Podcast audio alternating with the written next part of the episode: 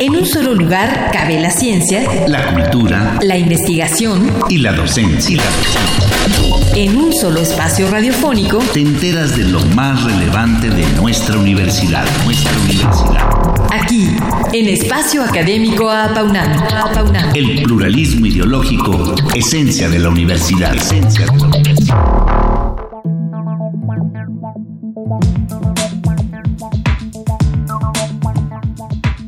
Desde la concepción hasta la muerte, la vida involucra innumerables procesos en continuo cambio y en muchos casos que varían periódicamente. De hecho, los fenómenos cíclicos se observan en todos los organismos y a todos niveles de su organización. Cuando estos procesos se repiten en forma regular, los llamamos rítmicos. Los ritmos biológicos presentan distintas frecuencias desde ciclos por segundo hasta ciclos por año. En esta ocasión, nos centraremos en los ritmos circadianos, que son aquellas funciones que se repiten cada día. Si quieren saber su importancia, sigan con nosotros. Este martes nos acompaña en el estudio el doctor Raúl Aguilar Roblero del Departamento de Neurociencias Cognitivas del Instituto de Fisiología Celular de la UNAM para comenzar a hablarnos acerca de los ritmos circadianos, sus relojes y sus genes. Bienvenido, doctor. Bienvenido, doctor.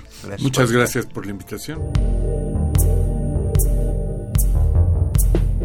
Nuestro invitado obtuvo el título de médico cirujano en 1984, el grado de maestro en investigación biomédica básica en 1986 y el grado de doctor en neurociencias en 1989. Todos ellos en la UNAM. Realizó una estancia postdoctoral en el Departamento de Neurología en la Universidad Estatal de Nueva York en Stony Brook. En la UNAM ha tenido diversos cargos administrativos y pertenece al Sistema Nacional de Investigadores nivel 3. Fue presidente de la Sociedad Mexicana de Ciencias Fisiológicas de 1998 a 1999 y coordinador del Programa Universitario de Investigación en Salud de la UNAM de 2000 a 2002. Actualmente es presidente fundador de la Sociedad Mexicana de Ritmos Biológicos. Como hemos dicho en la presentación de nuestro programa, los ciclos circadianos representan una especie de relojes biológicos para los seres vivos. ¿Cuál es su importancia? Bueno, vivimos en un planeta que da vueltas sobre su eje. Y en consecuencia de eso, pues tenemos día y noche. La importancia es que la vida surgió en un planeta cíclico, con el día y la noche, y todo lo que acompaña el día y la noche. Cambios de temperatura, obviamente luz, presión atmosférica, radiaciones ionizantes, etc. Y en esas condiciones tuvo que surgir la vida. Entonces, la creencia generalizada, y digo creencia porque esto no se puede demostrar científicamente, es que en el origen el primer organismo viviente tenía que lidiar con estos cambios.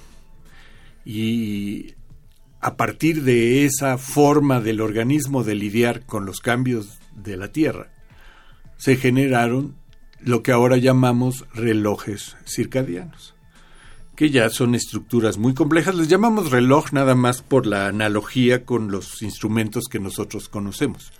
Para medir Pero el para medir el tiempo, exacto. Es un- es un instru- son células que se encargan por su- a través de sus procesos y el organismo entero, en el caso de los seres humanos, eh, forman un gran conjunto de relojes que, o de elementos que forman un reloj.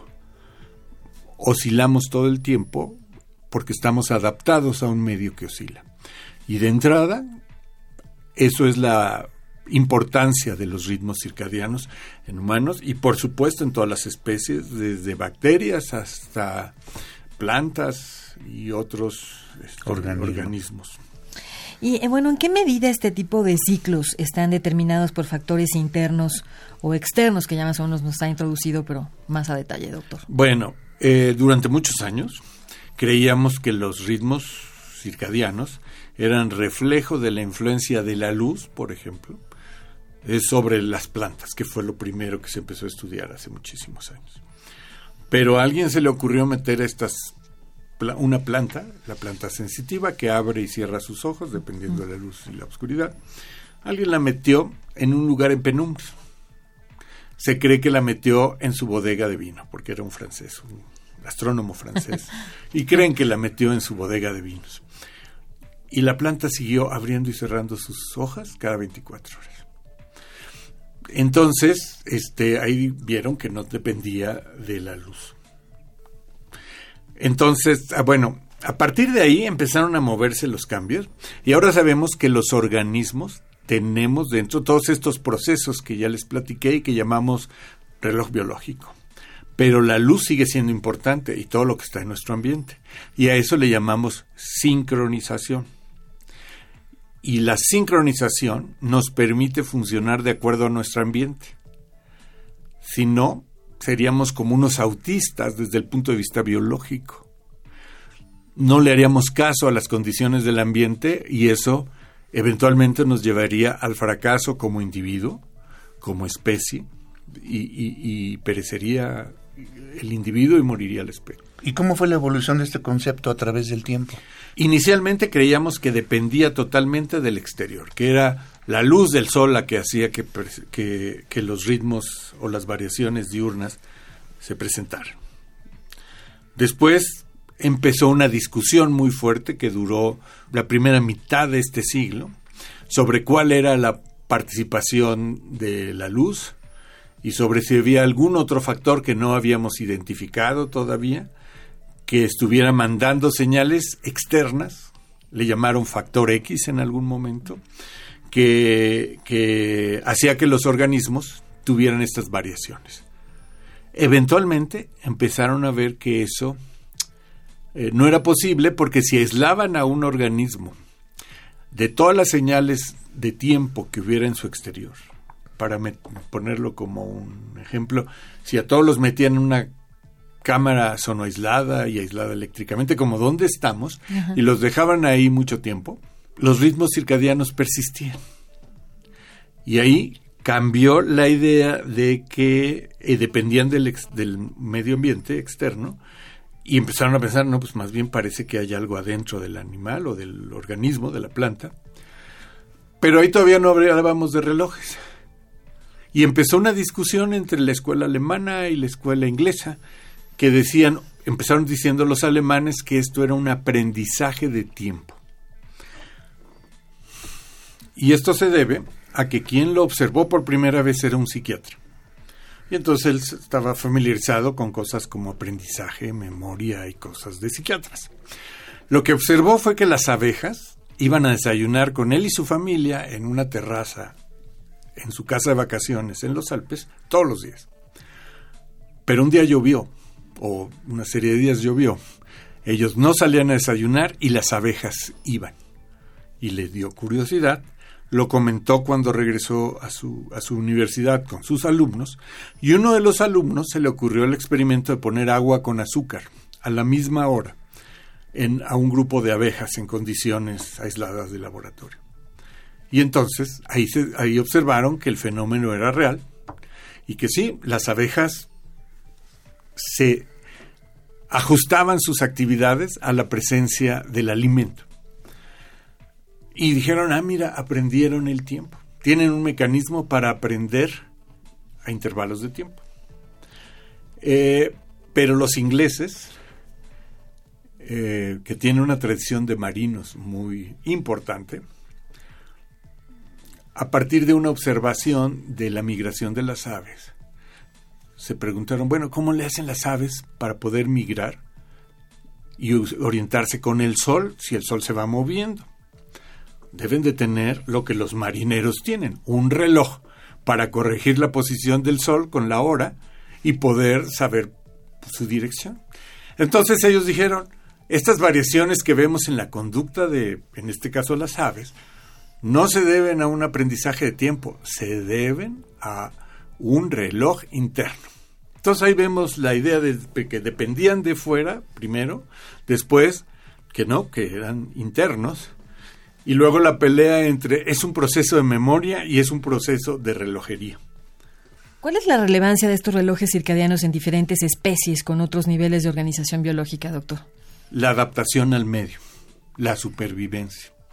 Es parte de los procesos evolutivos, de los procesos adaptativos que han permitido la evolución.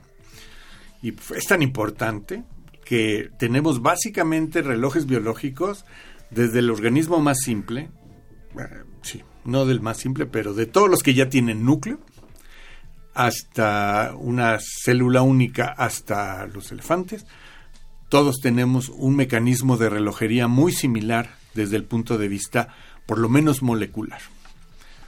Y esto eh, hace que se adapten.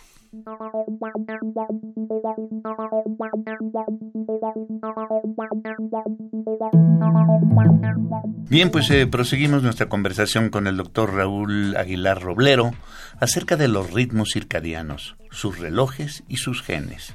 ¿Qué son los llamados genes reloj? Bueno, primero tengo que decir qué son los genes.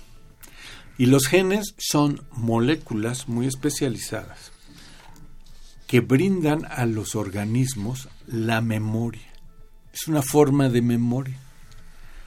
Ahí tenemos guardados los planos desde moléculas complejas como son las proteínas hasta todo el organismo. No importa su complejidad. Todo eso está guardado en la información que tienen los genes. Entonces, eh, los genes reloj son aquellos genes que tienen almacenado ahí toda la experiencia de los organismos vivos para generar estos procesos de adaptación, vamos a ponerlo muy simple, al día y la noche. Porque en realidad en todos los organismos vivimos sometidos al día y la noche, a menos que seamos peces abisales, de las profundidades abisales, este, pero esos peces parece que evolucionaron desde organismos que habían surgido en la superficie y luego se fueron al fondo. Eh, el punto es que en los genes reloj está todo lo que aprendimos, se guardó la información en esos genes y ahora ahí tenemos lo que llamamos el oscilador molecular, que es como el péndulo de un reloj. O si ustedes prefieren, el pedacito de cuarzo de nuestros relojes electrónicos actuales, que genera la variación periódica, que es la que contamos. Eh, ahorita no me acuerdo de cuál es la frecuencia del cuarzo, pero cuenten todos los ciclos que genera el cuarzo desde el punto de vista eléctrico a lo largo de un día. Algo así hacen los genes reloj.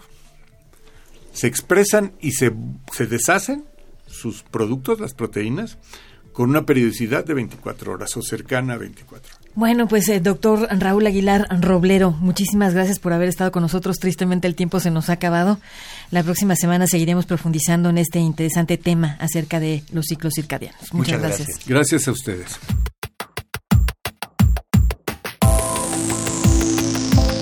Participamos en la elaboración de este programa, en la realización y postproducción Oscar Guerra, el guion de Sabrina Gómez Madrid y en la operación técnica Ricardo Pacheco. Coordinación de la serie, licenciado Francisco Guerrero Langarica. En nombre de todo el equipo de trabajo nos despedimos de ustedes al micrófono, mi compañero Ernesto Medina, su servidora Sabrina Gómez Madrid, quienes agradecemos su atención y los invitamos a participar en este espacio a través de nuestro correo electrónico, donde con gusto recibiremos opiniones y sugerencias. Todo en minúscula con doble A al inicio, a paunamarroba, correo.unam.mx. Los esperamos el próximo martes a las 10 de la mañana, aquí en Radio UNAM. En un solo lugar cabe la ciencia, la cultura, la investigación y la docencia. En un solo espacio radiofónico te enteras de lo más relevante de nuestra universidad, nuestra universidad. Aquí, en Espacio Académico Apaunam. El pluralismo ideológico, esencia de la universidad. Esencia de la universidad.